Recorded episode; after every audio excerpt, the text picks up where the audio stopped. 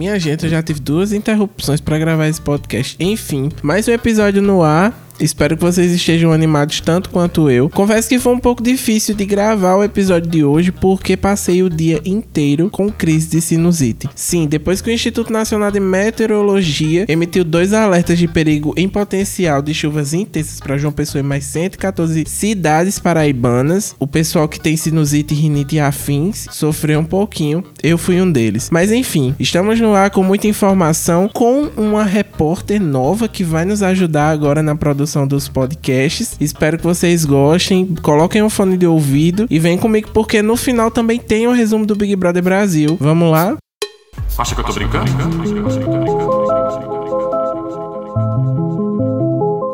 E vamos começar o episódio de hoje com o que mais foi falado, a tal greve branca. Na verdade, essa manifestação começou na semana passada com a Polícia Militar da Paraíba, que é encabeçada pelo deputado estadual Cabo Gilberto, reclamando de baixos salários. E tomou um espaço na mídia local com um vídeo de João Azevedo comentando e afirmando que não admitirá política partidária dentro dos quartéis. Para falar mais sobre isso e nos contar tudo sobre essa paralisação, estou na linha com a minha amiga, que é é sempre bem-vinda aqui, Cláudia Carvalho. Cláudia, seja muito bem-vinda e me conta como isso tudo começou, como estão os ânimos agora e por que Cabo Gilberto está no meio dessa confusão. Oi, Lucas, tudo bem? Obrigada pelo convite. Olha, essa movimentação das polícias, ela na verdade começou no final do ano passado. As polícias civil, militar, polícia penal, corpo de bombeiros também estavam reivindicando melhores salários e as polícias aqui na Paraíba elas recebiam uma gratificação chamada Bolsa Desempenho. Foi criada no governo de Ricardo Coutinho e isso era uma gratificação, ou seja, quem estava na, na, reserva, que é o que equivale na vida civil ao aposentado, ele não tinha direito a receber esse valor. Gratificação, obviamente, é só para quem está na ativa. Então começou a movimentação, as polícias pleiteando um aumento salarial, aumento também no valor dos plantões extra, aumento também no vale alimentação e isso gerou uma série de protestos. Os policiais foram às ruas, fizeram várias manifestações, muitas cobranças ao governador e finalmente o governador se reuniu com as categorias da polícia e fez uma proposta de 10% de reajuste para as forças de segurança e a incorporação da bolsa de desempenho de maneira gradual. A maioria das entidades representativas da polícia aceitou essa proposta, mas a Associação de Cabos e Soldados não. E é por isso que o Cabo Gilberto, que é muito ligado à Associação de Cabos e Soldados e é um representante das polícias na Assembleia Legislativa, ele tem estado Estado à frente desse movimento. Mas acontece é um movimento que, além de salarial, ele também é político, porque o deputado Cabo Gilberto faz oposição ao governo. E essas queixas da, das polícias da Paraíba são a principal bandeira do Cabo Gilberto. Então, inclusive, foi, foi protocolada na última quarta-feira no Ministério Público Federal uma denúncia contra o Cabo Gilberto e contra alguns líderes desse movimento pelo assistente social Tasso Teixeira, que já foi presidente do PSOL. Ele acusa o Cabo Gilberto Gilberto e alguns outros oficiais ligados a ele de estarem pressionando e coagindo os policiais para que eles não aceitem trabalhar nos plantões extras. Aqueles que aceitam, né, desobedecendo a orientação, têm os nomes expostos numa lista, então eles são achincalhados em grupos de WhatsApp, nas redes sociais. O que é que acontece? Muitos acabam desistindo. E, além disso, o Tasso Teixeira também acusa esse grupo grevista de informar os locais na Paraíba onde não estão havendo os plantões, ou seja, são os locais onde não está havendo policiamento e dessa forma estariam estimulando os bandidos a aproveitarem a ausência da polícia para cometer crimes. Sobre essa questão de greve branca, por que, que se chama greve branca? Porque a polícia, de fato, ela não pode entrar em greve. A Constituição de 1988 decretou que não é permitido aos policiais fazer greve. O que está havendo é essa espécie de corpo mole, não é explícito e ao mesmo tempo é porque já, já vazaram aí áudios do próprio Cabo Gilberto estimulando os policiais a não aceitarem os, os plantões e a encararem o governador João Azevedo como inimigo. E Cláudia, se caso esses profissionais não aceitem os termos do governo do estado, o que é que pode acontecer? Qual impacto vai ter na criminalidade? Lucas, a criminalidade já, já andou dando muitas demonstrações de que está bem forte, né? Nós já não registrávamos assaltos a banco, por exemplo, já fazia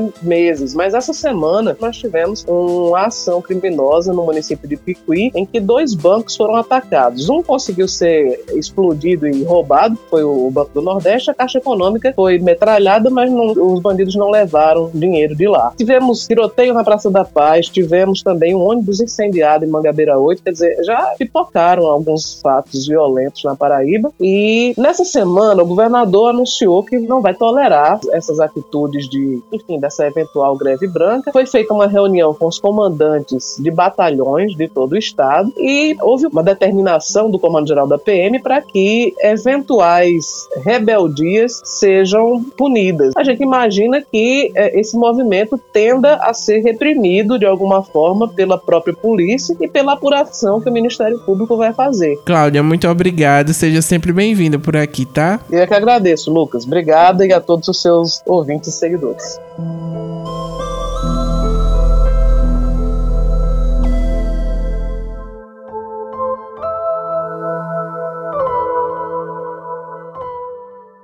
E bora falar sobre educação. O prefeito de João Pessoa, Cícero Lucena, propõe aumento de 10% a todos os trabalhadores da educação no município. Além disso, está sendo ofertado aos professores mais de 5% em forma de abono, totalizando um acréscimo nos vencimentos de 15% a ser pago já na folha de janeiro. Já o presidente Jair Bolsonaro declarou na tarde desta quarta-feira, dia 26, que vai conceder aumento salarial perto de 33% para os professores. O Ministério da Educação tentava barrar o aumento previsto pela lei do piso do magistério, que ocorre todo ano para a categoria. A lei atual vincula o reajuste com os ganhos mínimos dos professores à variação do valor por aluno anual no Fundeb, principal mecanismo de financiamento da educação básica. Com base nesse critério vigente desde 2008, o reajuste para 2022 fica em 33%, passando dos atuais R$ 2.886 reais para 3.845 reais para os professores que trabalham no estado. Quem nos mandou um áudio foi a nossa ouvinte Maria das Vitórias. Vamos ouvir o que ela disse.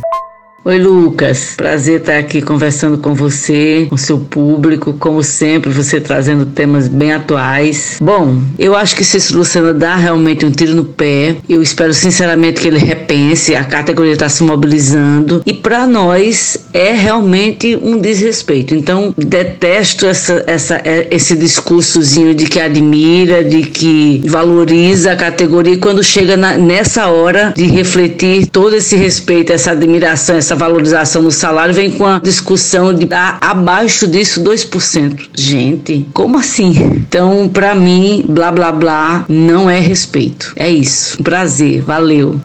Maria, muito obrigado viu, pelo seu áudio. Quem tiver áudios aí queiram comentar manchetes, é só mandar pra gente lá no Instagram. Enfim, tenta entrar em contato com a gente em alguma rede social, que com certeza seu áudio vai aparecer aqui.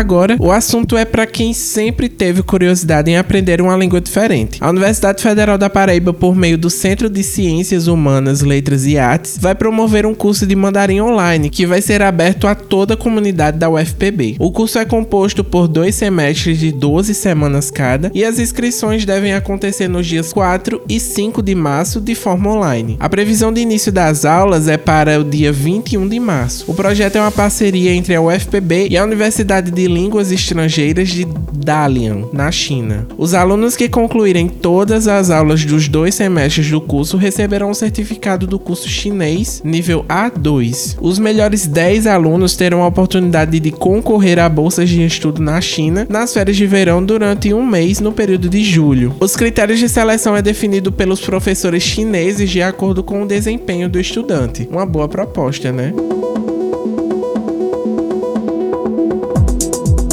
E, gente, se liga só na importância que o passaporte da vacina tem lá fora. Um hospital em Boston, nos Estados Unidos, negou um transplante de coração a um paciente, alegando que ele não foi vacinado contra a Covid-19. Loucura, né? Para falar mais sobre isso e nos contar um pouco sobre essa história, que achei no mínimo curiosa, estou recebendo aqui a nossa repórter, a minha amiga jornalista querida, que nos formamos juntos, inclusive, Vitória Borges. Vitória, seja muito bem-vinda e conta pra gente os detalhes disso. Então, Então, eu vim, já cheguei com essa notícia totalmente atípica. O hospital se recusou a fazer o transplante do coração de um paciente. Ele foi identificado como DJ Ferguson. O hospital deu um comunicado onde ele esclarecia que a vacina contra a Covid faz parte de requisitos da instituição para um candidato ser apto a receber um transplante, por aumentar as chances de uma operação bem sucedida, uma vez que o sistema imunológico do paciente é desligado depois de qualquer transplante. A família do, do paciente ainda alegou que estava pensando em transferir ele do hospital, mas tinha medo dele não resistir. Agora me fala o que aconteceu depois, porque eu vi que todos os envolvidos estavam bem ansiosos para essa cirurgia, fizeram até uma vaquinha na internet, enfim. Ele vai tomar a vacina depois de tudo isso? Eis a questão. Segundo o pai dele, ele se recusa a tomar a vacina porque ele simplesmente não acredita na eficácia da vacina. E até então não há novas informações de como ele vai proceder, se ele vai se submeter à vacina. E agora, pra gente encerrar, você tem informações da vacinação nos Estados Unidos? Então, Lucas, segundo as pesquisas, pouco mais de 63% da população dos Estados Unidos recebeu as duas doses da vacina, e cerca de 40% dos americanos tiveram a terceira dose de reforço. Ou seja, tá tudo bem avançado por lá, né? Espero que isso aconteça logo com o Brasil. Obrigado, Vitória, e te espero na semana que vem. Isso mesmo, me aguardem aqui no podcast nas próximas edições, nos próximos episódios, na verdade, na semana que vem.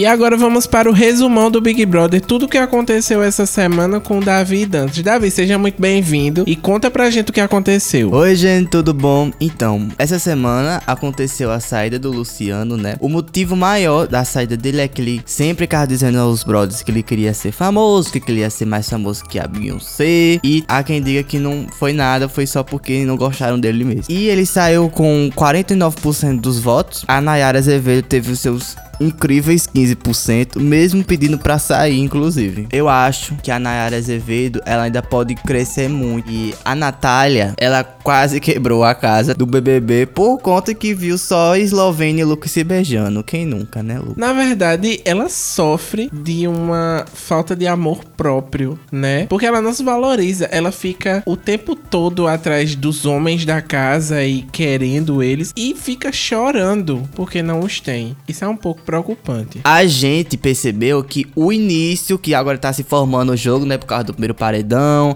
tem gente que não tá gostando de outras pessoas, porque isso começou, todo mundo ouve dizer, depois de um diálogo com o Lucas e com o Rodrigo. O Rodrigo, ele saiu chateado depois de uma conversa com o Lucas, depois que o Lucas disse que não confia nele 100%. E aí muita gente começou a dizer, eita, agora que os jogos começam, enfim. E parece que sim, porque a gente tá vendo que a casa já tá procurando seu grupinho. E outra coisa interessante é que o Eli ele tá fazendo premonição igual a Sara. Achava que o programa tava flopadinho aqui fora. E aí, o Vini até brincou, disse: Não, mas pelo menos a gente tá cantando louvor aqui na TV, então tá tudo certo. E quais são as apostas para o próximo paredão que vai acontecer agora, domingo? Eu acho que a casa, com certeza, tá meio assim, pé atrás com a Natália. Arthur Aguiar, incrivelmente, tá fazendo nada. Tá tendo gente que até tá gostando dele.